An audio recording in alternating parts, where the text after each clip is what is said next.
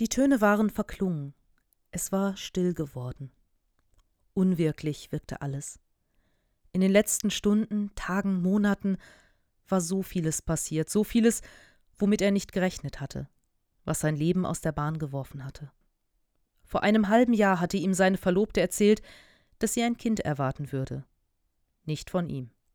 Was für ein Schlag ins Gesicht das gewesen war, wie enttäuscht und entsetzt er gewesen war die Frau, mit der er den Rest seines Lebens verbringen wollte, für die er so viele Gefühle hatte. So etwas hatte er ihr nicht zugetraut, ein Kind von einem anderen.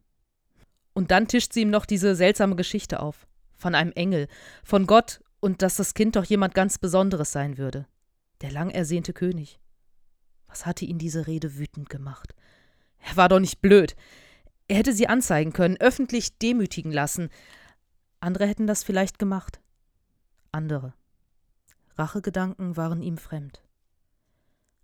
Aber wäre dieser Traum nicht gewesen, hätte er sie verlassen, still und heimlich.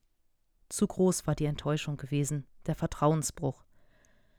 Aber dieser Traum war so eindringlich, so real gewesen. Hab keine Angst, Maria zu dir zu nehmen, als deine Frau. Alles ist so geschehen, wie sie es dir berichtet hat. Diese Stimme klang noch den ganzen Tag in ihm. Hab keine Angst. Sollte es wirklich so sein? Zweifel quälten ihn seitdem, ließen ihn nachts immer wieder wach liegen.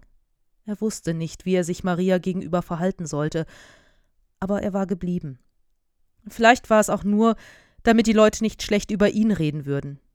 Was für ein Mann schwängert schon seine Verlobte und verlässt sie dann einfach so? Und dann wurde alles noch alberner. Diese kaiserliche Verfügung, Steuerlisten. Als ob man nicht die Leute da, wo sie gerade wohnen, hätte erfassen können. Nein, alle sollten dahin, wo ihre Vorfahren herkommen. Bethlehem. Das war mehrere Tagesreisen von Nazareth entfernt. Marias Schwangerschaft war schon weit vorangeschritten. Sie hatten sich ja schon auf den Weg gefragt, ob sie dann in Bethlehem irgendwo unterkommen würden. Und prompt war es dann auch passiert. An jeder Pension, überall, wo man hätte übernachten können, waren sie weggeschickt worden. Wir sind leider schon voll, tut uns leid.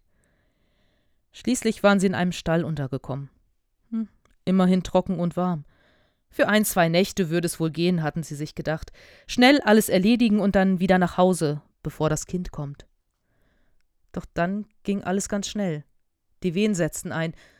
Maria war großartig gewesen, wie sie ihn da durchgeleitet hat. Trotz der Schmerzen, trotz ihrer Angst. Er hatte sich so hilflos gefühlt, so machtlos. Die Frau, die er so sehr liebte, hatte solche Schmerzen und Angst, ob auch alles gut gehen würde. Sie war die Starke an diesem Abend gewesen. Da war so viel Kraft in ihr. Kraft, die er nie zugetraut hätte. Eigentlich ging ja alles sehr schnell, und er hielt mit einmal dieses kleine Wesen in seinen Händen. Zerknittert, ein wenig blutverschmiert, hatte der kleine Junge vorsichtig seine Augen geöffnet und ihn angesehen. Und in diesem Moment war es um ihn geschehen. Er wusste, dass er dieses Kind immer lieben würde, alles tun würde, um ihn zu beschützen, immer für ihn da zu sein. Dieser Junge war sein Sohn, egal ob er ihn gezeugt hatte oder nicht. Für einen kostbaren Moment schien die Zeit stillzustehen. Da war nur er mit dem neugeborenen Kind in seinen Händen. Ein Schrei durchbrach die Zeit, das Wimmern des Babys nach Wärme und dem vertrauten Herzschlag seiner Mutter. Er hatte aufgeblickt und gesehen, wie Maria ihn lächelnd beobachtete. Alle Schmerzen und Anstrengungen schienen vergessen zu sein. Erschöpft, aber lächelnd lag sie da und streckte ihre Arme nach dem kleinen Wesen aus. Er war einfach nur für sie da, hatte die beiden umsorgt und aufgeräumt. In einem Stall. So hatte er sich das nicht vorgestellt. Jetzt würden sie wohl doch ein paar Tage länger als geplant hier sein müssen. Und als ob der Tag nicht schon anstrengend und lang genug gewesen war, standen plötzlich Hirten vor der Tür, irgendwelche Fremden, die wirres Zeug erzählten von Engeln und dass sie den Retter der Welt sehen wollten. Wie die Hirten das Kind angesehen hatten, wie sie immer wieder von dem Engel erzählten, den sie gesehen hatten. Euch ist heute der Heiland geboren, welcher ist Christus, der Herr in der Stadt Davids. Das hatten die Engel ihnen gesagt. Sie sollten ein neugeborenes Kind finden, das eine Futterkrippe als Bettchen hatte. Wie sehr sie gestrahlt hatten, wie fröhlich aufgeregt sie waren, wie sie jubelnd und singend sich schließlich auf den Rückweg zu ihrer Herde gemacht hatten. Jetzt waren die Töne verklungen. Es war still geworden.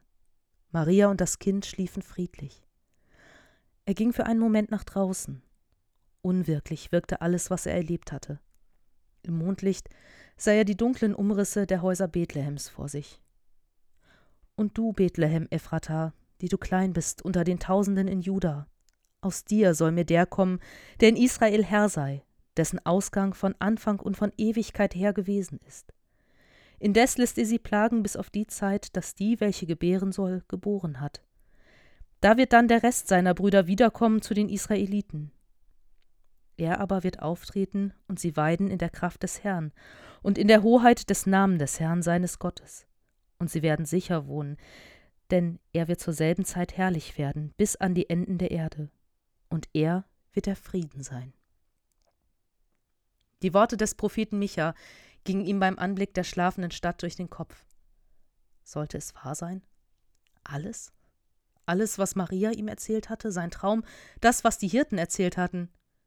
Der Christus, der König der Könige, der Retter, auf den sie alle schon so lange warteten, der sollte aus Bethlehem kommen.